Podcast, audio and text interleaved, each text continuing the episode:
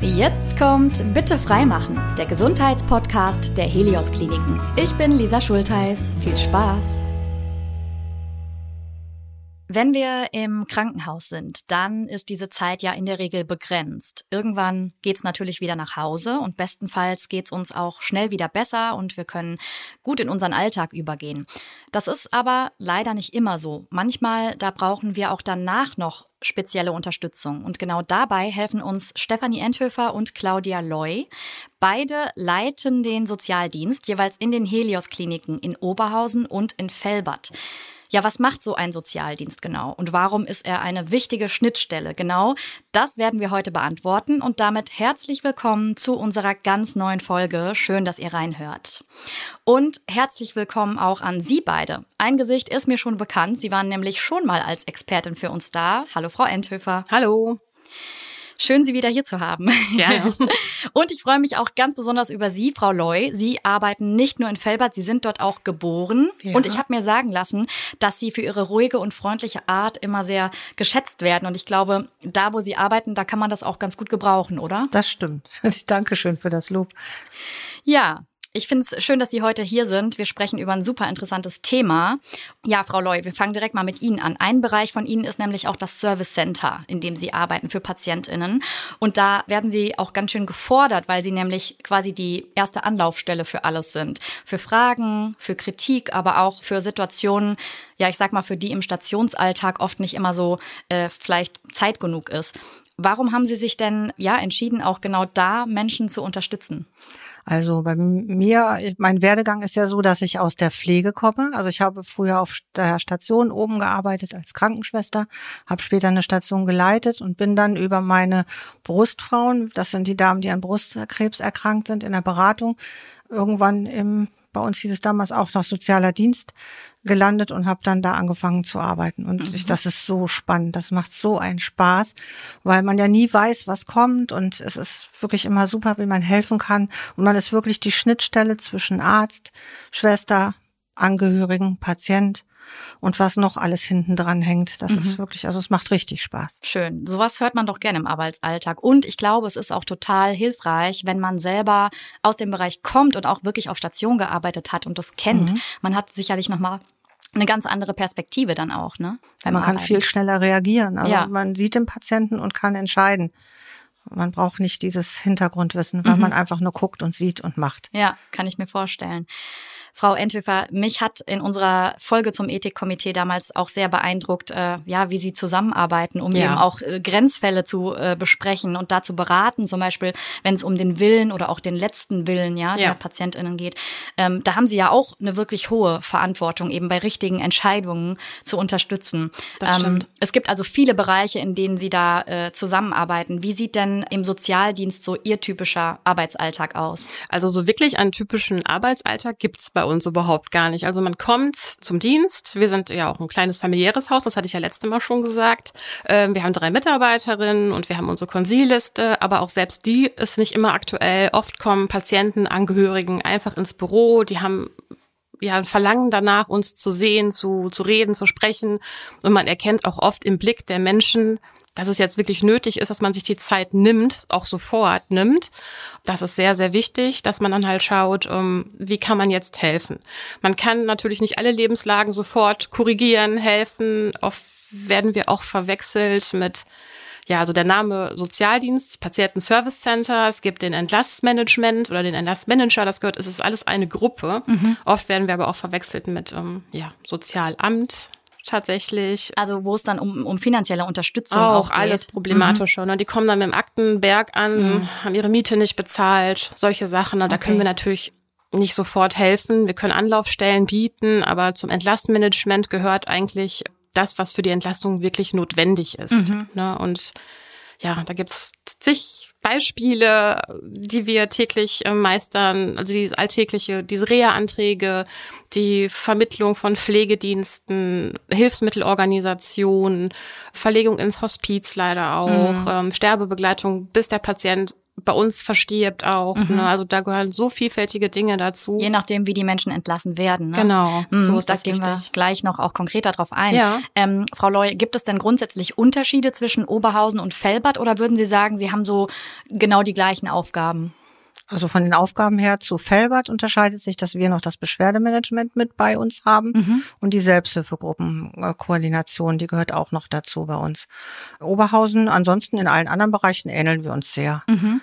Wir tauschen uns auch untereinander aus und versuchen auch, manchmal hat man ja Probleme, die man nicht unbedingt weiß. Das ist das Schöne bei uns, bei Helios einfach, dass wir untereinander miteinander kommunizieren und auch dann mal fragen, hat einer eine Idee, wie können wir es lösen? Und dann spricht man, telefoniert oder schreibt per Mail und holt sich einfach Rat und Tat manchmal untereinander. Finde ich auch immer sehr hilfreich, weil mhm. ich so mhm. denke, in vielen Bereichen ist man gewohnt, so man müsste es allein machen und schaffen, aber ich glaube, in so einem sensiblen Bereich, wo auch viel Empathie von ihrer Seite gefordert wird und äh, wo man vielleicht selber manchmal nicht 100 Prozent weiß, was äh, unterstützt da jetzt den anderen Menschen am besten, dann ist es sicherlich sinnvoll, sich da besser abzusprechen. Ne? Ja, aber durch die Routine und die langjährige Tätigkeit kann man das schon ganz gut stemmen. Mhm. Aber wenn jetzt Neuerungen kommen, jetzt 2017 kamen ja die neuen Rahmenverträge, viele Leute sprechen ja immer noch von Pflegestufen, die es schon seit sechs Jahren nicht mehr gibt. Das ist dann schon wichtig, dass man sich zusammensetzt. Ne? Also wir haben Helios äh, intern unsere Sozialarbeiter treffen. Das, da freuen wir uns auch, wenn wir uns dann persönlich sehen können. Das war jetzt durch Corona leider nicht mehr der Fall. Jetzt im Oktober soll wieder eine Fachtagung stattfinden. Da freuen wir uns sehr drauf. Mhm. Also es braucht auch echt ganz viel Aufklärung und bis das mal überall wahrscheinlich durchgedrungen ist, ne? Genau, richtig. Mhm. Ich äh, hatte es gerade schon erwähnt, nicht immer ist auf Station genug Zeit oder zumindest nicht so, wie Sie oder das Team sich das dann auch gern wünscht. Vor allem, wenn auch Notfälle dazwischen kommen, ganz klar, da muss eben priorisiert werden. Warum sind Sie mit dem Sozialdienst denn dann eben so eine wichtige Schnittstelle im Krankenhaus?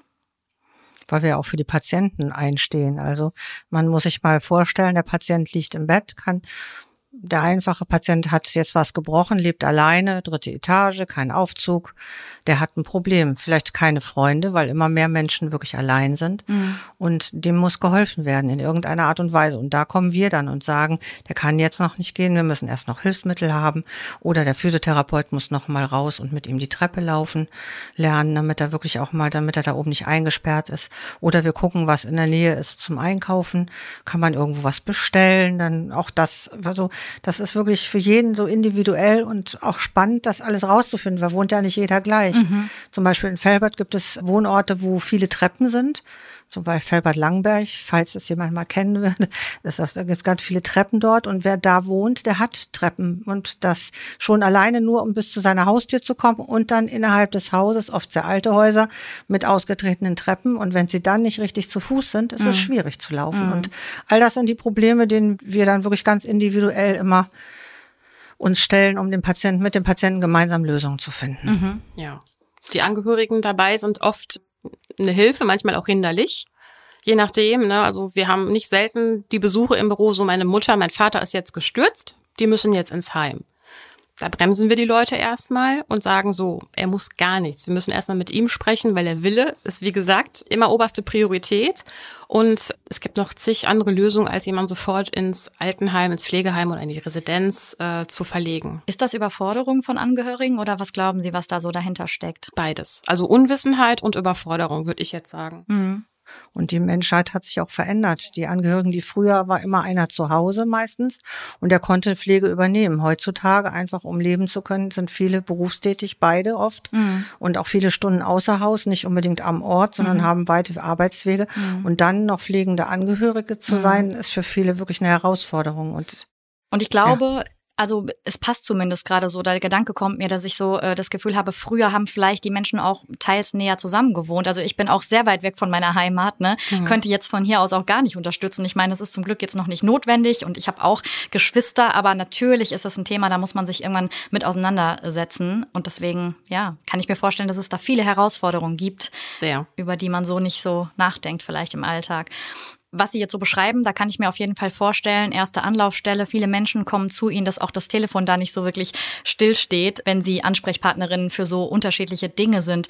Wer kann den Sozialdienst denn alles anfragen? Anfragen kann das jeder, der Bedarf hat. Also wir sind für die Patienten da, für die Angehörigen auf jeden Fall, auch die Schwestern, Ärzte, Kollegen. Also uns darf eigentlich jeder kontaktieren. Wir haben selbst Nachbarn, die anrufen und sagen, das geht zu Hause so nicht mehr weiter. Gesetzliche Betreuer, die uns kontaktieren. Ja, also eigentlich ist die Spannweite sehr, sehr groß. Jeder, der Bedarf hat. Ne? Seelsorge. Alle. Also alle, die praktisch die Patienten versorgen. Handwerker, die irgendjemand getroffen haben genau. und der hat es erzählt.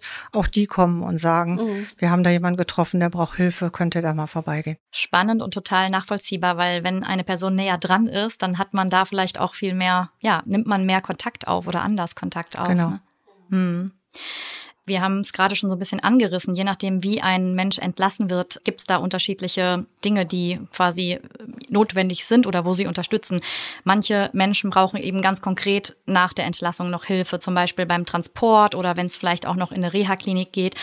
Erklären Sie doch mal, wie das so grundsätzlich funktioniert, wenn ich als Patientin entlassen werde und vielleicht auch bei welchen Situationen Sie dann konkret unterstützen. Ja, es kommt erstmal auf die Indikation an, warum man im Krankenhaus ist. Wenn man eine geplante, also eine elektive OP hatte zum Beispiel, man kriegt ein neues Knie oder eine neue Hüfte, dann bleibt man ungefähr sieben Tage im Krankenhaus. Und meistens sind die Operationen gut geplant, viele Monate im Voraus. Und dann kontaktieren wir den Patienten und besprechen mit dem die AHB-Maßnahme. Und dann wird halt geguckt, wie die häusliche Gegebenheiten ist. Ne? Ist eine stationäre Reha im Sinne des Patienten oder dann doch lieber eine ambulante Reha? Das kommt individuell drauf an und auch auf den Wunsch des Patienten. Also im Endeffekt entscheidet der Kostenträger, ob es zum Beispiel eine stationäre Reha gibt. Ähm, die dauert drei Wochen. Mhm. Aber wenn man das gut begründen kann, sind die Krankenkassen auch da sehr kulant. Aber oft sind es ja auch jüngere Menschen, die ähm, eine OP bekommen. Dann ist der äh, Rentenversicherer der Kostenträger für die Reha. Also es gibt verschiedene Kostenträger und die haben auch bestimmte Reha-Kliniken.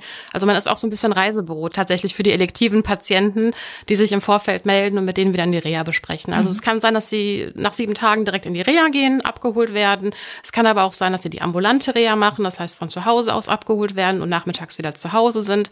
Das ist für die Patienten schön, die gerne in ihrem Bett schlafen oder am Wochenende zu Hause sind oder ein Haustier haben oder mhm. noch kleine Kinder haben oder die halt einfach auch Heimweh haben. Das haben wir auch ganz oft, ne? Oder einen kranken Angehörigen zu Hause haben und sagen, ich kann nicht weit weg, ich will nicht lange weg. Das ist ganz individuell. Auch da ist es wirklich immer Fingerspitzengefühl und wir haben einen Patient, der ruft für eine Reha achtmal an und dann haben wir auch welche, die sind ganz unproblematisch und da läuft das alles auch ganz äh, schnell ab. Achtmal im Sinne von, er fragt das achtmal an und es ist nicht bewilligt oder wie kann ich mir nee. das vorstellen? Manchmal ist es ja so, dass wir schon im Vorfeld planen. Also normalerweise, wenn es elektive, also elektiv bedeutet, im Vorfeld geplante Operationen, wo der Patient es schon weiß, dann ruft er schon vorher an, spricht mit uns, fragt, dann fragen, wie, wie er wohnt, was sie eben sagte, oder was, was wünscht er sich und fragen das schon vorab ab und dann hat er Zeit zu überlegen. Man glaubt gar nicht, wie viele Leute mittlerweile das Internet wunderbar können und dann surfen die im Internet und finden dann die oder die Reha-Klinik, gucken wir, ob der Kostenträger das teilweise übernimmt sind die noch nicht operiert. Mhm. Da können wir vorher ganz viel mit denen in den Austausch gehen, mhm. in die Planung oder vielleicht auch schon mal vorab planen, wie die dann weiter versorgt werden dazwischen, bevor sie in die Reha-Klinik gehen. Also die entscheiden schon auch bewusst mit, in welche ja, Reha-Klinik. Das ja, ist natürlich. das Wunsch- und Wahlrecht, was ah. jeder Patient auch in der Reha hat. Das mhm. wird auch ganz hoch angesetzt, mhm. weil ich finde auch, warum auch nicht. Mhm, ne? Klar. Manche gehen dann zu den Kindern, manchmal müssen die Kinder organisiert werden, weil es zu weit weg ist und der Fahrdienst nicht so lange fährt. Mhm. Dann werden sie mit den, äh, bringen die Kinder, holen die dann bei uns ab, bringen ihre Eltern dann in die Reha bei sich, weil sie ne, wohnen halt woanders. Denn unser Klientel ist ja wirklich quer über Deutschland verteilt und wir haben ja auch ganz viele, die, ach, wo die Kinder in Sri Lanka hatten wir letztens oder in Shanghai oder in China. Dann müssen wir alles per Mail mit denen organisieren und trotzdem aber die Eltern versorgen. Also es ist manchmal wirklich spannend. Das ja. glaube ich. Da sind dann noch Zeitunterschiede. Ja. Genau. Okay, genau. ja, Wahnsinn, hätte ich mir gar nicht so vorgestellt. Mhm. Und ist es aber auch so, dass jetzt jemand hier operiert wurde, vielleicht in Felbert und dann aber irgendwie nach Bayern in eine Reha-Klinik möchte? Wenn er möchte an den Chiemsee, ganz beliebt. Sehr weit weg, aber gut, dann müsste dann jemand der Angehörigen sie dorthin fahren, genau. weil aber die Krankenkassen zahlen, die Preise sind die gleichen. Verstehe. Mhm. Frau Entöfer, Sie hatten gerade noch einen Begriff genannt, der sagte mir nichts. AHB-Maßnahme. Ja. Können Sie das gerade noch ja. erklären? AHB-Maßnahme bedeutet Anschlussheilbehandlung. Das ist ein Begriff, das bedeutet, dass die Patienten innerhalb von 14 Tagen nach der Entlassung mit dieser Maßnahme starten sollen, müssen. Mhm. Der Begriff Reha, der ist bekannter, also Rehabilitation. Wir im Krankenhaus dürfen allerdings nur diese AHBs, also die Anschlussheilbehandlung, einleiten. Mhm. Ne? Okay, verstehe. Ja, also mit dem Transport und der Reha, die weiter weg ist. Also es gilt so die grobe Regel 200 Kilometer vom Wohnort maximal. Ansonsten gibt es dann halt andere Regelungen wie durch Angehörige, mhm. die dann die Patienten dahin bringen okay. sollen. Nehmen wir vielleicht auch gerade noch mal das Beispiel, wenn PatientInnen pflegebedürftig entlassen werden. Da gibt es ja eben die unterschiedlichen Möglichkeiten, die Sie gerade schon angesprochen haben. Für manche ist eben das Heim das Richtige, aber andere werden dann doch eher ambulant zu Hause versorgt. Gibt es da noch weitere Formen, speziell in diesem Fall, oder eben unterscheiden Sie nur diese beiden? Nein, es gibt definitiv mehr Möglichkeiten. Also viele Patienten kommen auch schon mit einem Pflegegrad. Es gibt ja mittlerweile fünf Pflegegrade. Dann wird man schon gucken, welcher Pflegegrad ist vorhanden oder müssen wir einen Eilantrag stellen, wenn er noch gar keinen hat. Ein Eilantrag ist erst dann stellbar, wenn der Patient voraussichtlich mindestens sechs Monate pflegebedürftig ist. Auch das wird leider oft falsch vermittelt von den Krankenkassen, ne, oh, die ja. dann wirklich sagen, nach einer äh, OP oder nach einem Sturz, ja, Pflegegradantrag, aber das geht halt nicht, weil wir hoffen ja, dass Reha geht immer vor Pflege, ist einfach so. Und das verstehen viele Menschen nicht. Also wir müssen uns auch wirklich sehr oft rechtfertigen, warum wir jetzt beim vorhandenen Pflegegrad 3 beispielsweise keinen Höherstufungsantrag stellen dürfen. Wir dürfen ihn einfach nicht stellen, weil man ab Pflegegrad 2 in eine Kurzzeitpflege kann. Kurzzeitpflege bedeutet eine vorübergehende stationäre Versorgung in einem Pflegeheim. Mhm. Leider ist das äh, nicht von der Zuzahlung befreit. Man muss für die Investitionskosten und für die Verpflegungspauschale schon selbst aufkommen. Das zahlt die Pflegekasse nicht. Und das ist halt zeitlich begrenzt. Und das ist aber eine gute Lösung, um zu sagen, so ich, ich will noch mich, will mich noch nicht entscheiden, muss ich wirklich ins Heim oder kann ich noch mal nach Hause? Das ist so eine Zwischenlösung. Mhm. Sag ich mal nicht hopp, nicht top, erstmal probieren und dann zu sehen, vielleicht gefällt es mir ja doch, ich möchte da bleiben. Dann kommt natürlich auch nochmal der Kostenfaktor, ins, der gesamte Kostenfaktor. So ein Heim ist natürlich auch sehr teuer. Es gibt äh, alternativ zu den ganzen Varianten auch noch diese 24-Stunden-Betreuungskräfte die man organisieren kann. Die dann nach Hause kommen. Die ne? dann komplett auch 24 Stunden dann da sind. Ach so, ah, okay, die wohnen quasi Die im, wohnen im dann Haus. mit, genau. Mhm. Dass, dass diese Möglichkeiten gibt. Aber da gibt es auch sehr viele Agenturen. Es gibt Intensivpflegedienste, die nach Hause kommen, wenn man die entsprechende Indikation hat. Oder Beatmungs-WGs, das Hospiz gibt's dann auch als Variante, wenn der Patient unheilbar krank ist und mhm. maximale mhm. Lebenserwartung von sechs Monaten hat. Mhm. Manchmal ziehen die auch zu den Kindern in kalte genau. Kinderzimmer. Auch dann muss umgeräumt werden und umgestellt werden. Mhm. Genau. Bis das, das, ist noch so. Bis die Hilfsmittel ja. da sind mhm. beispielsweise und dann können wir auch noch mal ein paar Tage raushandeln sozusagen. Wichtig ja. finde ich so bei den 24-Stunden-Kräften, dass man noch mal sagt, die wohnen fest bei denjenigen. Die Kosten dafür müssen die Angehörigen selber tragen. Mhm. Das ist viel Geld. Da reden wir wirklich von 2500 Euro aufwärts, je nach Deutschkenntnissen. Mhm. Und ähm, das ist auch noch was, was die äh, Patienten oder die ja, die Pflegebedürftigen äh, auch wirklich wissen müssen, dass die nicht weggehen, sondern die wohnen da. Das klappt wunderbar bei einigen, da haben die Familienanschluss, das ist super. Und wieder gibt es welche, wo man, wo das einfach gar nicht klappt, weil ähm, als Angehöriger muss man da wirklich immer ein Auge drauf haben, ob das auch gut klappt. Ja, und das und muss ja menschlich auch zusammenpassen. Ja. Ne? Total. Das ist ja echt. Äh und nach drei Monaten fahren die nach Hause mhm. wieder zu ihrer Familie mhm. und es mhm. kommt jemand anders. Mhm. Und wenn gewünscht, kommt derjenige gegebenenfalls wieder. Oder das ist auch noch mal was, was man aushalten muss, ne? wenn fremde Menschen mit einem plötzlich zusammenleben, 24 mhm. Stunden. Ja, klar. Das zu organisieren, ist das eine Herausforderung? Also haben wir da auch, also gerade in der Pflege haben wir ja eh immer einen erhöhten Bedarf, warum wir auch darüber sprechen, das ist ganz wichtig. Aber wie ist das in solchen Geschichten? Ähm, ist das relativ einfach mit der Versorgung oder ist das schon auch, dass man da wirklich mal lange warten muss, bis vielleicht, wenn jemand so eine 24-Stunden-Pflege gerne hätte zu Hause? 24-Stunden-Kräfte kommen ja über Organisationen. Also alles andere, finde ich, ist sehr bedenklich. Es ist, sind offizielle Organisationen, an die wendet man sich und die haben entweder ein Team schon im Petto, das relativ schnell kommen kann, oder es dauert, bis die wirklich installiert werden können. Mhm. Weil die müssen ja dann aus ihrem Heimatland einreisen, um dann hier wohnen zu können. Mhm. Ne? Und es muss auch passen. Mhm. Als Angehöriger bekommen sie einen Lebenslauf desjenigen, können sehen, was da drin steht, mhm. ob es stimmig ist, ob es passt. Dann muss man gucken, passt es überhaupt, wenn die dann da vor Ort sind. Aber das dauert locker mindestens, also ich glaube bei uns zwei Wochen, drei Wochen mindestens, bis die da sind. Also mhm. man muss oft eine Zwischenlösung noch finden, mhm. bis es überhaupt so weit geht. Was die Betreuung angeht. Mhm, genau. Da wäre dann die Kurzzeitpflege zum Beispiel eine super Alternative. Mhm. Oder die Angehörigen nehmen sich Urlaub. Es gibt ja auch noch die Angehörigenzeit, die man nehmen kann für jemanden, den man jetzt akut pflegen muss. Dann hat man aber, glaube ich, keine komplette Lohnfortzahlung, sondern auch nur diese, als wenn man ins Krankengeld fällt, fällt diese zehn Tage. Also es ist traurig, dass so ein dass man Abzug hat. Genau, ne? Pflege zu Hause ist für die Angehörigen wirklich schwierig. Also man muss viel verzichten, Zeit, also eigene eigene Zeit für sich selbst. Man verzichtet finanziell ganz mit vielen Dingen. Ich habe ganz riesen Respekt vor Angehörigen, die das zu Hause wirklich durchziehen, ihren Job aufgeben, weil manchmal lässt sich das nicht miteinander verbinden. Mhm. Es ist wirklich nicht einfach zu Hause zu pflegen. Mhm, das ist Und leider gibt's da noch nichts. Ne? Ja. Und leider gibt's da noch gar nichts, wo man sagen kann, irgendwie ähm, Alternative, Alternativen, die ist, ne? aber ich meine, das ist ja eine Gemeinschaft von allen. Also ja, ich glaube, für die ja. Person selbst, die älter ist, ist es natürlich wahrscheinlich im gewohnten Umfeld oder irgendwie bei den Angehörigen immer am angenehmsten. Hat man ja oft dieses Bild. Es ist natürlich nicht leicht, glaube ich, irgendwann die Autonomie zu verlieren und zu wissen, okay, ich komme jetzt in ein Pflegeheim. Also aber ja. Aber für manche Patienten, die ähm, sagen auch von sich aus, ich möchte meinen Angehörigen nicht zur Last fallen. Mhm. Also die sehen das alles ziemlich ja, pragmatisch mhm. und sagen so, jetzt ist es soweit. Mhm. Na, jetzt bin ich soweit, dass ich die Kurzzeit, also dass ich meine Wohnung verlassen möchte, aber das ist schon, man merkt, das, das wird zwar gesagt, aber man merkt schon, dass es nicht leicht fällt. Und das mhm. kann ich auch total verstehen. Mhm. Umso schöner finde ich es, wenn es Angehörige gibt, die sagen, meine Mutter, mein Vater, meine Oma, mein Opa, die kommen definitiv nicht ins Heim, die versorgen zu Hause. Und das ist für viele Ärzte ganz unvorstellbar, dass ein Patient auch wirklich nochmal nach Hause gehen möchte, mhm. auch mit Pflegegrad 4 oder 5 mhm. und mit Hilfsmitteln, wo wir dann sagen, Moment, es geht alles. Wenn die Angehörigen mitspielen, wenn wir einen guten Pflegedienst haben, mhm. es geht zu Hause so viel. Mhm. Und dadurch, dass wir halt auch die Erfahrung haben aus der Pflege selber, können wir das auch alles super gut organisieren und managen mhm. und wissen, was zu Hause stemmbar ist. Mhm. Sie hatten gerade die Kurzzeitpflege so konkret angesprochen. Ja. Da habe ich mich noch gefragt, da sind ja Menschen dann auch wahrscheinlich zusammen auf einem Zimmer. Ne?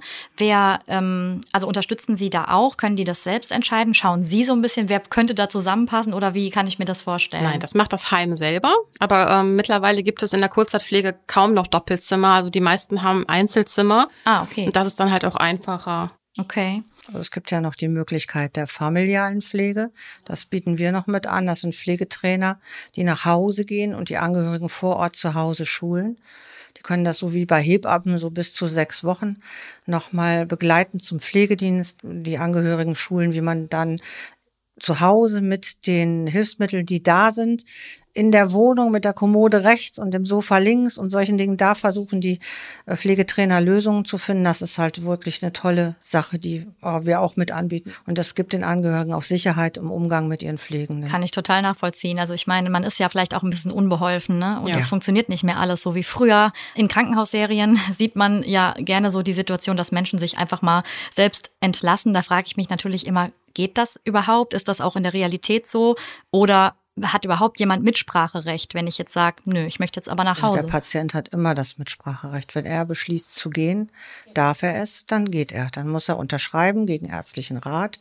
Also unser Klientel ist ja oft manchmal durch die Demenz bedingt. Ist die Frage, kann er das entscheiden? Auch das wird gemeinsam überlegt und gegebenenfalls über eine psychiatrischen oder eine ärztliche Entscheidung geguckt, kann er das ermessen, was dann passiert, wenn er jetzt plötzlich geht? Und wenn er das ermessen kann, dann sind wir kein Gefängnis. Also er kann jederzeit die Klinik verlassen. Mhm. Warum haben denn aber Angehörige manchmal das Gefühl, dass so eine Entlassung ganz plötzlich kommt?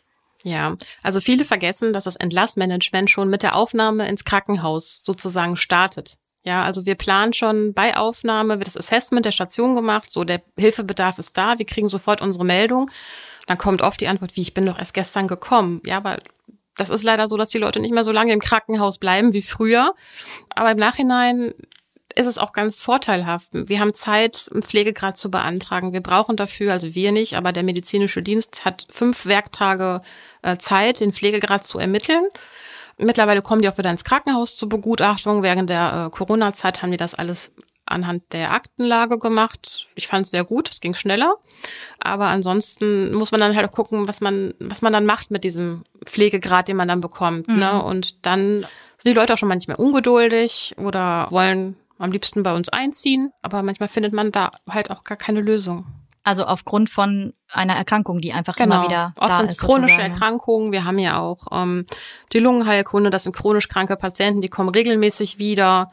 Das hat jetzt nichts mit dem Versorgungsproblem an sich zu tun, aber man sieht sie halt immer wieder und fragt, so ist der Hilfebedarf noch in Ordnung, können wir was verbessern? Es ist auch so, dass wir unseren Patienten immer unsere Visitenkarte geben, auch wenn die entlassen sind, dass wir sagen, wenn sie auch zu Hause sind, noch Fragen haben, sie dürfen uns gerne kontaktieren. Also mit der Entlassung endet nicht unsere Arbeit. Mhm. Ich würde ganz kurz gerne nochmal auf die Pflegestufen eingehen, weil ich mich da auch gar nicht auskenne. Kann man sagen, ab einem bestimmten Pflegegrad wäre dann das Heim angesagt oder äh, kann man das so auch gar nicht sagen? Also wir haben Patienten mit Pflegegrad 5, die werden zu Hause wunderbar versorgt mit einem Pflegedienst und Hilfsmitteln und kommen wunderbar zurecht. Also das hat damit nichts zu tun. Das hat, glaube ich, was damit zu tun, schaffen die Angehörigen, halten die das noch aus untereinander? wenn man sich 24 Stunden sieht und 24 Stunden einen jemand immer auffordert, dann kann das auch schon mal in andere Macht Richtung natürlich gehen, was ja. mit der eigenen Energie dann genau, auch. Genau, ne? und man mhm. kann dann teilweise nicht mehr oder wird wirklich aggressiv auch der seinen zu Pflegenden gegenüber. Mhm. Und dann spätestens der Punkt gekommen, und das ist, glaube ich, gibst du mir recht, unabhängig vom Pflegegrad, das dass man da eine andere Lösung finden muss. Wenn das menschlich ja. einfach nicht mehr funktioniert. Genau. Ne?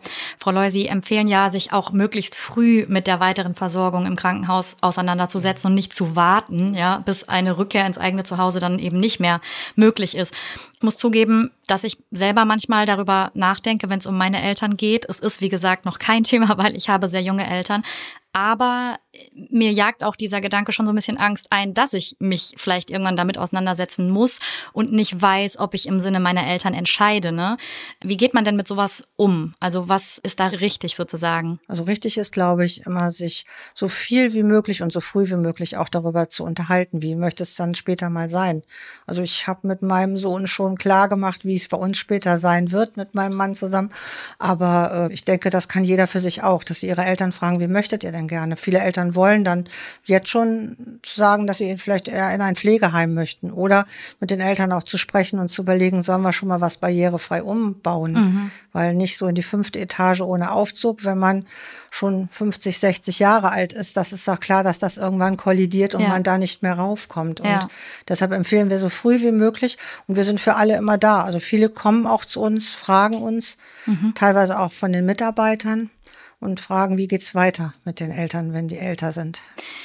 Bei Pflegeheimen, Sie haben es eben, glaube ich, auch schon kurz angesprochen, ist es ja gar nicht immer so einfach, dass man eben dann direkt den Platz kriegt oder zumindest nicht da, wo man ihn gern hätte. Da macht es dann eben nochmal, glaube ich, mehr Sinn, sich frühzeitig auch mit sowas auseinanderzusetzen. Wenn Sie jetzt einen Wunsch formulieren könnten, was genau bräuchten wir denn im System, unabhängig davon, ob das jetzt möglich ist oder nicht, also gesellschaftlich, politisch, damit das einfacher wäre? Einfacher wäre, wenn wir mehr Heimkapazitäten hätten, wenn das Personal natürlich auch da wäre, weil es ist ja wirklich so, dass viele Heime auch nicht aufnehmen können aufgrund des Personalschlüssels. Mhm. Dann wird auch, obwohl Kapazitäten da sind, darf nicht aufgenommen werden. Das also, ist natürlich sehr schade dann. Wir brauchen quasi mehr Räumlichkeiten und mehr Personal, wie so oft. Genau, und mhm. ja, es ändert sich auch die Gesellschaft und auch das, das Essverhalten der Gesellschaft. Und wir haben sehr viele Adipositas-Patienten, die äh, schwerst pflegebedürftig sind und die ein Höchstgewicht von 150 Kilo locker überschreiten bis 240 oder 250. Ich habe es einmal erlebt, dass ich das geschafft habe, einen Heimplatz zu finden, aber ähm, ansonsten springt da keiner auf. Wir haben mhm. schon viele Organisationen angesprochen. Bitte macht für uns eine Station, ein Adipositasheim, auch für jüngere Menschen, die pflegebedürftig sind. Mhm. Die haben oft viele Begleiterkrankungen, viele Begleiterscheinungen.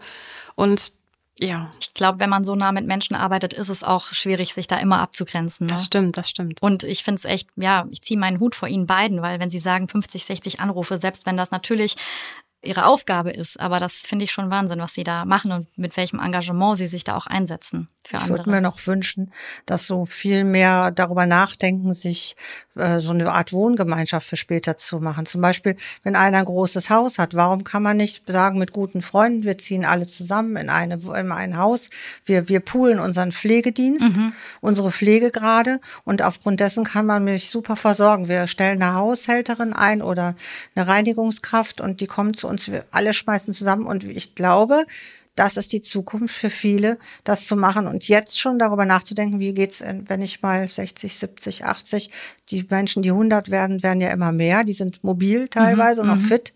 Und die Kinder von denen sind 70, 80 mhm. Jahre alt und mhm. können dann nicht ihre Eltern pflegen. Also da denke ich, muss man mal überlegen, ob man nicht doch immer mehr in diese Wohngemeinschaften geht. Nicht Und als Demenz-WG, sondern als normale WG, vielleicht super auf dem Bauernhof, wer ja. einen großen Bauernhof hat, immer los damit. Also, Total ne? schöne ja, Vorstellung. Ja. Und vor allen Dingen, da sind wir auch nochmal bei dem Punkt, man ist nicht alleine, ne? Genau. Weil das ist ja auch super äh, wichtig, ne? Also man kann vieles auffangen. Ne? Mh.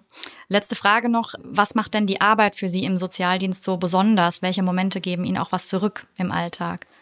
Es ist mal super schön, wenn einfach jemand mal Danke sagt. Oder wenn ein Patient sagt, danke, dass Sie für mich gekämpft haben. Da gibst du mir recht, denke ich. Das ist wirklich selten. Aber es kommt immer mal wieder vor. Früher war es häufig. Mittlerweile selten, aber trotzdem, das ist das. Wir haben so ein Zwei-Flaschen-System bei uns im Büro mit Perlen, weil wir manchmal vor lauter negativen Sachen vergessen, wie viel Positives auch zurückkommt.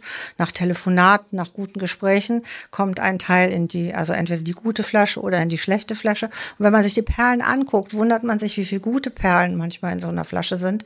Nach so ein paar Monaten wird das wieder leer gemacht, um einfach mhm. wirklich den Effekt auch wieder zu haben für uns alle, wie viel gute Sachen uns auch immer wieder zurückkommen. Das, das ist stimmt. eine schöne Idee und ich glaube, dieses Bildliche hilft natürlich dann auch nochmal. Ne? Ja, Wenn wir so Fall. im Alltag drin sind, dann haben wir oft keine Kapazität so für diese Sachen. Ja, wenn man die schönen Erlebnisse nicht hätte, wäre der Job manchmal auch wirklich sehr, sehr traurig insgesamt. Also die Dankbarkeit der Menschen, die ist wirklich zurückgegangen, das fordernde Verhalten ist gestiegen was die Claudia sich gerade wünschte mit der WG, ich meine, das sind alles so Sachen, die werden erstmal verdrängt von den Menschen. Aber erst wenn, wenn Not am Mann ist, dann kommen die dann und ja, brauchen unsere Hilfe und manchmal sage ich auch, ich kann nicht zaubern. Ne, was jahrelang versäumt wurde, das können wir nicht in drei Tagen Krankenhausaufenthalt auffangen. Das sind manchmal Wünsche, die kann man hier gar nicht äußern, ne? weil die so utopisch sind. Mhm. Und trotzdem, aber haben Sie zumindest gerade gesagt, und das höre ich eigentlich bei Ihnen auch raus, Frau Enthofer, gibt es da viel Positives? Ach, auf Sonst jeden würden Fall. Sie da nicht arbeiten. Nein, das, äh, das Positive ist, wir hatten letztens einen Fall, den kann ich vielleicht kurz erwähnen. Wir hatten einen Patienten, der hat seinen letzten Atemzug bei uns im Haus gemacht und wir hatten eine tolle Sterbebegleitung äh, mit Duftkerze, so wie auf einer normalen Palliativstation, die wir leider nicht haben. Und äh, die Angehörigen, die haben sich so wohl gefühlt, die haben sich zigmal bedankt und die haben gesagt, dass es heutzutage noch sowas gibt, sowas Menschliches, mhm. ist sehr selten. Mhm. Und das sind so Momente, wo man auch wirklich mit einem guten Gefühl nach Hause geht und sagt, das ist alles top. Und wenn man diese Momente nicht hätte, dann würde man den Job auch nicht mehr machen. Mhm. Also wir lieben beide unseren Job und wir machen den ja auch schon lange. Ich glaube, Claudia noch ein bisschen länger als ich. Ich seit elf Jahren. Aber ich kann mir vorstellen, dass ich den bis zur Rente mache. Das ist doch mal eine Aussage. Dann sage ich auf jeden Fall jetzt schon mal stellvertretend vielen, vielen Dank für alles, was Sie leisten, dass Sie da sind für uns. Ja, und vielen Dank auch für dieses tolle Gespräch. Ich finde es auf jeden Fall sehr schön zu wissen, ja, in welchen Situationen ich überall auch Hilfe bekommen kann. Und ich kannte Ihren Bereich tatsächlich noch nicht so gut, deswegen habe ich da einiges gelernt. Ich hoffe, ihr zu Hause konntet auch einiges mitnehmen. Danke fürs Zuhören und Ihnen beide Dankeschön, dass Sie alle Fragen beantwortet haben. Claudia Loy, Leitung des Sozialdienstes im Helios Klinikum Niederberg und Stefanie Enthöfer in gleicher Funktion, aber aus Oberhausen angereist. Vielen Dank, dass wir hier Vielen sein konnten.